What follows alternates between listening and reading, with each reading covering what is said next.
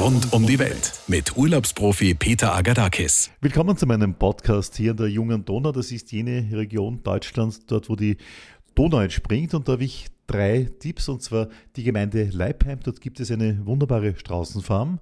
Dann gibt es die Gemeinde Lauingen. Hier lebt ein Österreicher, er betreibt ein Hotel, ein Restaurant und ganz faszinierend eine eigene Gewürzmanufaktur und Willingen an der Donau, Tipp Nummer 3, hier wurde nämlich das Kneipen erfunden. Hier möchte ich mit meiner Geheimtipp-Tour an der jungen Donau beginnen. Die Schuhe ausgezogen, die Socken ausgezogen, die Hose hochgekrempelt und so wandere ich durchs Wasser und Sie wissen genau, was ich jetzt mache. Genau, ich kneipe.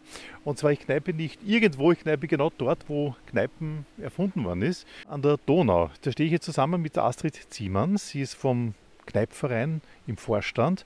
Sie kennt sich aus mit Kneipen wie keine andere auf dieser Welt. Wir waren jetzt eine Runde Kneipen. Wir stehen hier beide äh, bloßfüßig nach dem Kneipen. Ein gutes Gefühl habe ich schon im Moment in der, in der Fußsohle und so. Ja, das ist dieser Kältereiz, der ja gewollt ist, dass man sich dann auch abkühlt und dass jetzt das Blut, dann wieder die Zirkulation wieder in die Beine kommt. Wenn ich jetzt zehn Leute fragen würde mit dem Mikrofon, so wie jetzt gerade, was ist Kneipen, würde ich sicherlich äh, neun richtige Antworten bekommen. Ja, zum einen sind wir mittlerweile UNESCO-Welterbe, weil wir das einzige anerkannte europäische Naturheilverfahren sind und weil Kneipen sich aus ganz vielen verschiedenen Dingen zusammensetzt. Erstens einmal Wasser. Zweitens einmal Ernährung. Drittens einmal Bewegung. Viertens einmal Kräuter und fünftens einmal Lebenszustand oder Lebenssituation oder Lebensrhythmus. Ist das richtig, wie ich es jetzt gesagt habe? Lebensordnung oder Ordnungstherapie nennt man das auch. Also Chaos darf man keines haben. Also, wenn man glücklich ist im Chaos. wenn man glücklich ist im Chaos, das kommt natürlich auf den Einzelnen drauf an. Aber eine gewisse Struktur im Leben, die Lebensordnung, spricht ja schon das Wort an sich, Ordnung in der Seele und es tut ja auch dem Leib gut. Wenn ich jetzt diese zehn Leute weiterfragen würde, warum heißt Kneip Kneip, würden wahrscheinlich äh, ein oder zwei die richtige Antwort wissen und die anderen acht oder neun, ähnlich wie ich, äh, nicht wissen, woher das kommt. Ich habe gedacht, das heißt Kneip, weil es gesund ist und Kneip klingt so gesund. Nein, Sebastian Kneip war, der das erfunden hat. Wer war das? Es war ein Pfarrer und zwar war er hier in Dillingen an der Donau. Genau hier, wo wir jetzt stehen, gell? Genau hier, wo wir stehen, war im Gymnasium und er wurde leider sehr krank, hatte die Lungenschwindsucht und durch ein kleines Büchlein, das er während seines Studiums entdeckt hat, hat er versucht, sich selber zu kurieren. Und zwar hier am Seitenarm der Donau, hier an dieser Stelle, ging er mit Tauchbäder, also sehr gefährlich, ins Wasser und hat sich dadurch mit der Zeit kuriert. So nach dem Motto, mir geht es nicht gut, vielleicht hilft mir eiskaltes Wasser, da tauche ich ein bisschen rein und runter. Dann ist er draufgekommen, war super, ich bin ja gesund geworden und hat das zu seiner Philosophie gemacht. Es dauerte natürlich eine Weile, weil er hat natürlich sein Studium. Philosophie kommt man nicht von heute auf morgen. Eben, das kommt nicht von heute auf morgen. Und äh, es kamen halt viele Sachen von seiner Kindheit, die ihn auch geprägt haben dazu, dass er dieses Naturheilverfahren entwickelt hat. Wie Sie eben gesagt haben, auch von der Mutter kannte er die Kräuter, er hat durch Beobachtungen der Natur eben diese äh, Wasserheilkunde dann auch entwickelt und dann eben auch ähm, dann die Ernährungs, die Ernährung ist ja auch sehr wichtig, wo er dann auch sehr viel eben mit eingebracht hat in seinen Büchern, dann, die er später geschrieben hat. Und dann als Pfarrer hat er natürlich die Lebensordnung ja, verinnerlicht, die Spiritualität. Ich möchte nochmal darauf eingehen, wo wir gerade stehen. Wir stehen hier Seitenarm der Donau. Hat der Namen oder heißt du nur Seitenarm der Donau? Wir sind am Altwasser, ja. Gut, man geht Holztreppen runter. Unten ist Schotter, also im Fluss drinnen. Dann ist so ein kleines Glander, das ist ungefähr, ich sage jetzt einmal, 5, 6 Meter lang. Und da geht man um dieses Glander herum. Wie man gehört hat von der Astrid im Storchenschritt. Man muss immer die Beine annehmen, linkes Bein annehmen, rechtes Bein annehmen und so weiter. Und dann geht man, und zwar so lange, bis einem kalt wird. Und dann muss man rausgehen. Ja, und wichtig war es natürlich, dass wir warme Füße hatten, bevor wir reingingen. Okay, also das heißt eigentlich im Winter, wenn ich jetzt irgendwie eiskalte Füße habe, weil es ein nasskaltes Wetter hat, dann ist das eigentlich schwer oder sinnlos. Man müsste vorher ein warmes Fußbad machen. Genauso, wenn Sie in die Sauna gehen und haben kalte Füße, sollten Sie ja vorher sich erwärmen in einem warmen Fußbad. Mir geht es jetzt wirklich besser. Wir stehen hier, wie gesagt, bloßfüßig, die Astrid und ich. Was ist jetzt passiert? Warum geht es mir so gut jetzt? Wir haben jetzt den Kältereiz einfach genossen von dem Wasser. Nur diese Kälte macht dann Lebensfreude ähm, weil die Durchblutung natürlich dann sich wieder in das Körperteil hinschickt, das jetzt abgekühlt ist, ganz klar. Der Körper muss was tun und darum geht es ja auch beim Kneipp auch. Wir haben ja vorher die Bewegung vergessen noch als Element, dass man sich bewegt und dass ja, bewegt haben wir uns eh mit den starken Schritten ja. haben wir uns ja auch bewegt. Ja, haben wir uns auch bewegt, ja. Das war quasi die Verbindung zwischen Wasser und Bewegung, haben wir also das Wassertreten gemacht wie man hier beobachtet, an dieser Stelle, da kommen äh, permanent Leute her, jetzt zum Beispiel eine junge Dame gekommen, ja. die tun alle hier Kneipen. Das ist so, Sie haben es erst gesagt, immer wenn man herkommt, ist immer irgendwer da, der ja, hier ja. eine kleine Runde durch die Donau dreht.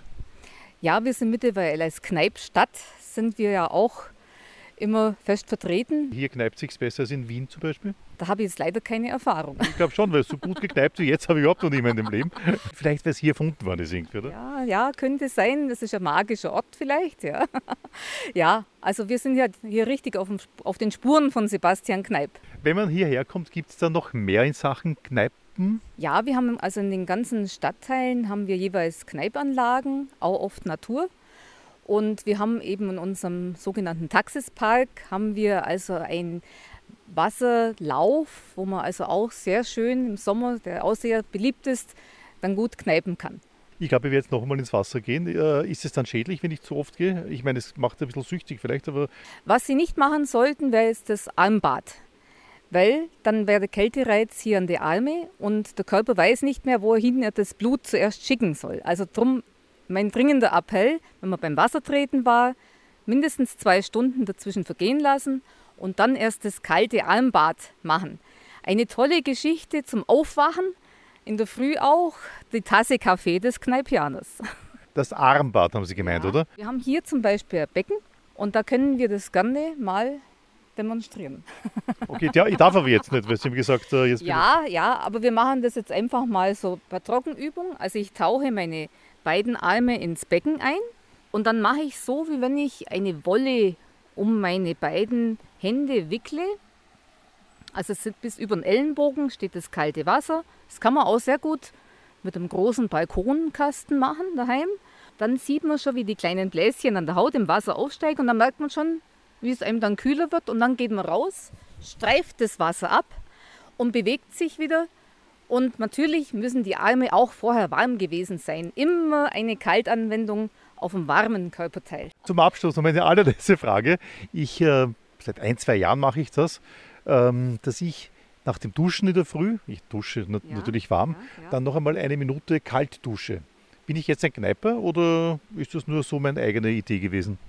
Ausgezeichnet zur Abhärtung, eben Wechselduschen, dann sowas, was ich ganz toll finde, ist das Barfußlaufen im Gras, das Tautreten, das man sehr gut machen kann. Im Winter dann das Schneetreten, ganz kurz in den kalten, frisch gefallenen Schnee, ganz klasse. Und natürlich immer nachher für Wiedererwärmung sorgen. Hier lernt man es richtig, nicht irgendwo Selbstversuche zu Hause machen, sich hier bestens beraten lassen. Vielen Dank für die tolle Belehrung.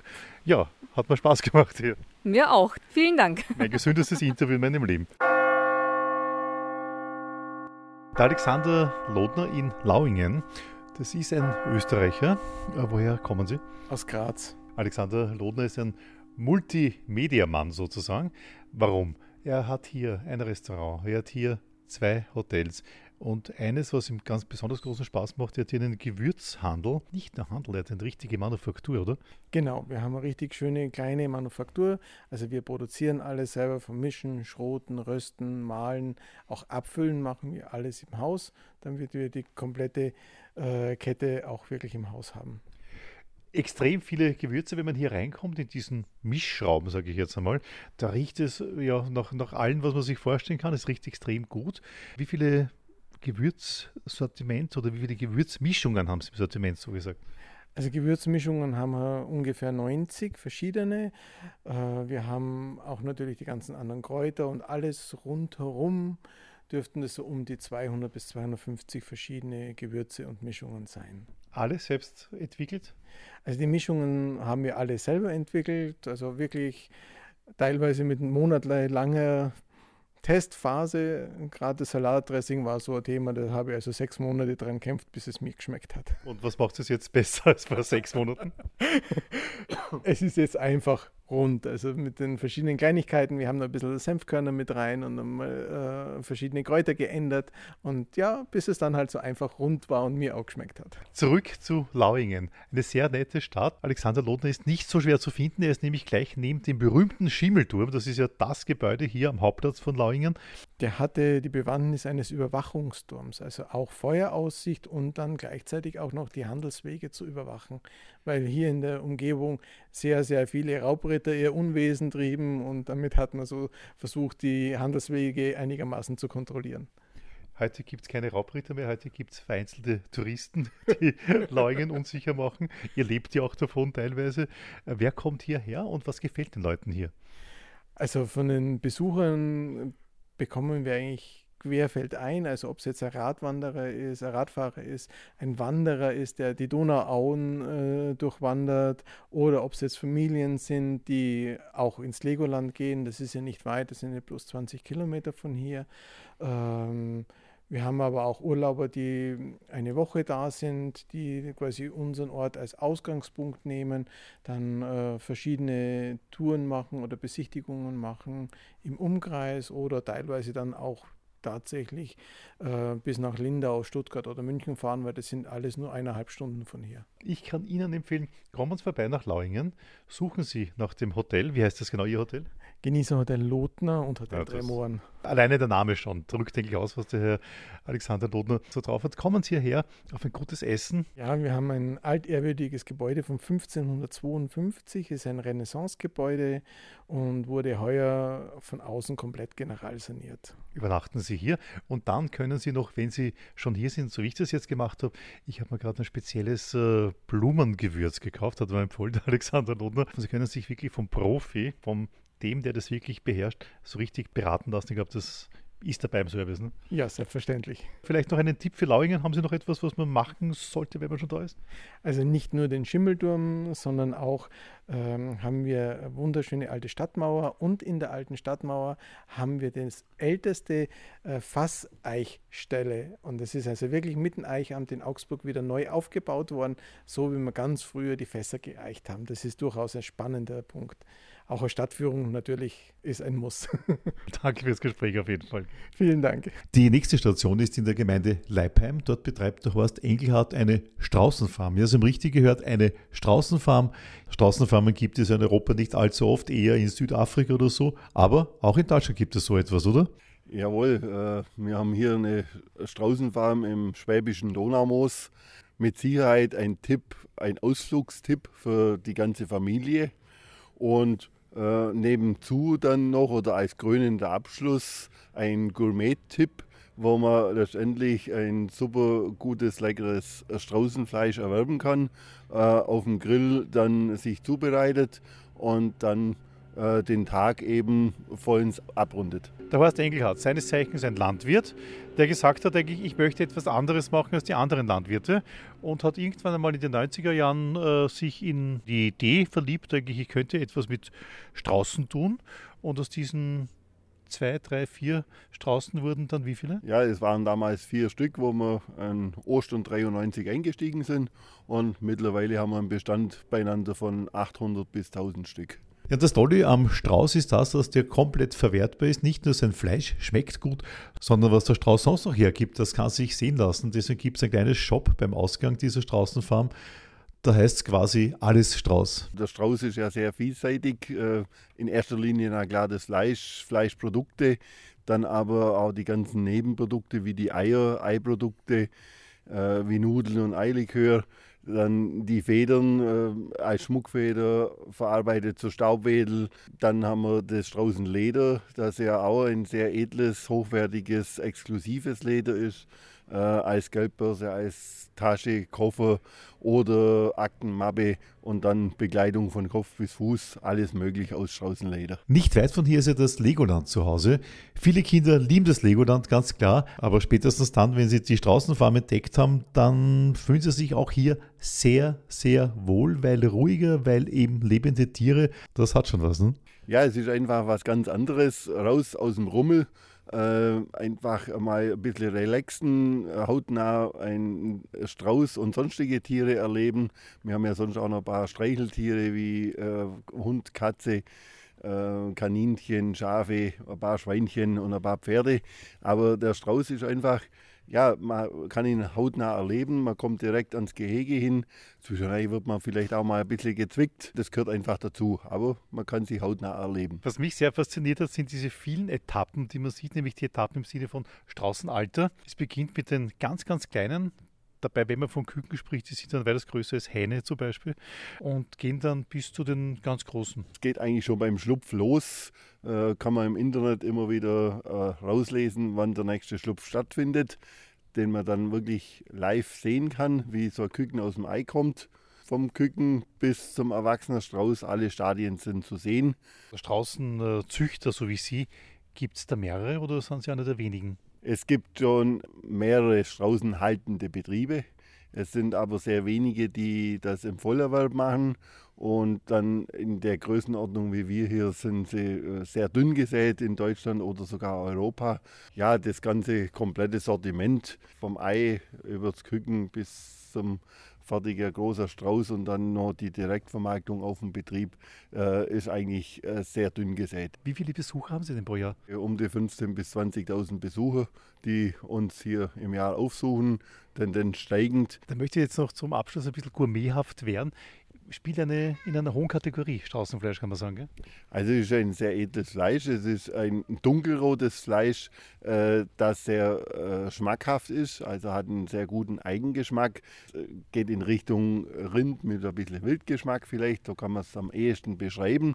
Und äh, sehr kurzfasig, zart und ernährungsphysiologisch ein sehr hochwertiges Fleisch. Ich habe gehört, wenn man einmal damit angefangen hat, dann möchte man das immer wieder haben. Ne? Ja, auf jeden Fall. Also ich kann mir es fast nicht mehr wegdenken.